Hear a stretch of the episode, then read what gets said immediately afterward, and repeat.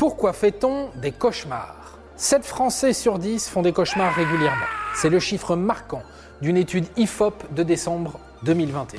Toujours très désagréables, ces cauchemars débarquent en plein sommeil et viennent nous terroriser. Mais au fond, c'est quoi un cauchemar? Que se passe-t-il dans notre corps à ce moment-là? Et surtout, pourquoi est-ce qu'on en fait? Ne bougez pas, je vous explique tout. Je peux vous poser une question? Alors, euh, question? Quelle étrange question. Vous avez des questions? C'est l'occasion de mourir moins. Bon, avant de parler cauchemars et autres trucs qui font peur, on va comprendre comment fonctionne le sommeil. Quand on dort, on passe par plusieurs cycles de sommeil. Chaque cycle dure environ 90 minutes et est composé de plusieurs étapes, plus ou moins longues et plus ou moins propices aux rêves. Et donc, au cauchemar. Le cauchemar va bientôt s'arrêter. Il y a la phase d'endormissement. Pas besoin de vous faire un dessin pour comprendre ce que c'est. Puis, le sommeil léger qui occupe 50% du temps du dodo. Puis, le sommeil profond. C'est là que l'on récupère de toute la fatigue. Et enfin, il y a le sommeil paradoxal. Même si on rêve toute la nuit, c'est pendant cette période que les rêves sont les plus intenses, imagés et précis.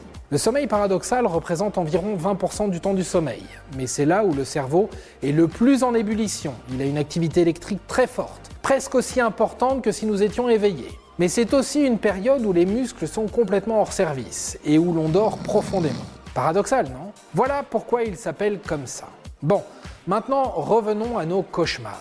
Je vous le répète donc, 7 Français sur 10 sont victimes de cauchemars. Ou plutôt de mauvais rêves comme on l'appelle aussi. Et ce n'est pas tout à fait la même chose. Le cauchemar vous réveillera systématiquement, alors que le mauvais rêve ou terreur nocturne ne vous réveillera pas. Voilà comment on peut différencier très facilement les deux. Intéressons-nous surtout à ces cauchemars donc, et posons-nous la question, pourquoi est-ce qu'on en fait? Il n'y a pas de réponse scientifique prouvée et irréfutable, mais les différentes études et propos d'experts expliquent que la gestion des émotions et la mémoire sont les points clés pour comprendre les cauchemars, et donc les rêves également. La principale raison pour laquelle on fait des cauchemars est à aller chercher dans nos différents traumatismes de la vraie vie, la vie éveillée. Une perte de job, un accident, un décès ou une quelconque contrariété peut venir se transformer en une aventure complètement folle et tragique pendant votre sommeil.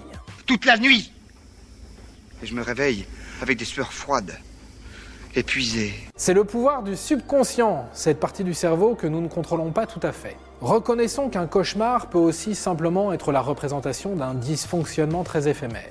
Une soirée arrosée, un repas trop copieux, ou encore un film un peu trop flippant avant d'aller se coucher peuvent aussi venir perturber votre sommeil. Dans ces cas-là, vous connaissez le coupable. Pourquoi débarque-t-il en pleine nuit? Eh bien, il ne débarque pas vraiment en pleine nuit, mais plutôt en fin de nuit, pendant le sommeil paradoxal. On l'a déjà vu. Pourquoi certains font des cauchemars et pas d'autres? Tout le monde fait des cauchemars, certains plus que d'autres, mais comme pour les rêves, c'est surtout que certains s'en souviennent mieux que d'autres. Une mémoire d'éléphant, ma mère. Éléphant de mer. Mais je suis sûr qu'une autre question vous vient forcément à l'esprit. À quoi ça sert un cauchemar? Et c'est là où ça devient encore plus intéressant. Les cauchemars ne seraient pas là par hasard. Ils seraient très utiles, vitaux même. C'est en tout cas la théorie de Deirdre Barrett, psychologue de l'université d'Harvard. Les cauchemars sont utiles à notre survie, sinon ils auraient probablement été supprimés par l'évolution. Pour elle, c'est une façon de mettre en lumière les problèmes sous-jacents que nous avons, mais que nous n'admettons ou ne voyons pas. Et tout ça peut même remonter à très loin, à une époque où la survie était quotidienne. La psychologue Barrett explique. Même les cauchemars post-traumatiques, qui ne font que nous retraumatiser, peuvent avoir été utiles à l'époque ancestrale où un animal sauvage qui vous avait attaqué ou une tribu rivale qui avait envahi pourrait bien revenir. Rêver régulièrement que votre patron vous vire ou que vous avez un accident de la route peut être synonyme d'un traumatisme plus profond et qu'il faut surveiller. Dans ces cas-là, une consultation avec un spécialiste peut être salvateur. Mais les cauchemars, ce n'est pas qu'une question de traumatisme, c'est aussi une façon de dealer avec le stress. Les enfants, par exemple, sont beaucoup plus sujets aux mauvais rêves que les adultes, puis au fil des années, ils disparaissent peu à peu. Et autour de la soixantaine, on n'en fait presque plus. Peut-être faut-il y voir un lien avec une vie plus apaisée, moins stressante, une vie de retraité en somme.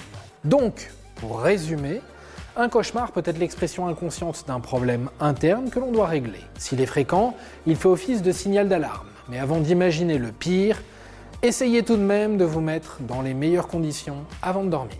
Ok, on vide son sternum et on ouvre bien grand les chakras. Et comme je suis sympa, je vais vous donner 2-3 conseils pour éviter de faire des cauchemars. Le plus important est de trouver une hygiène de sommeil.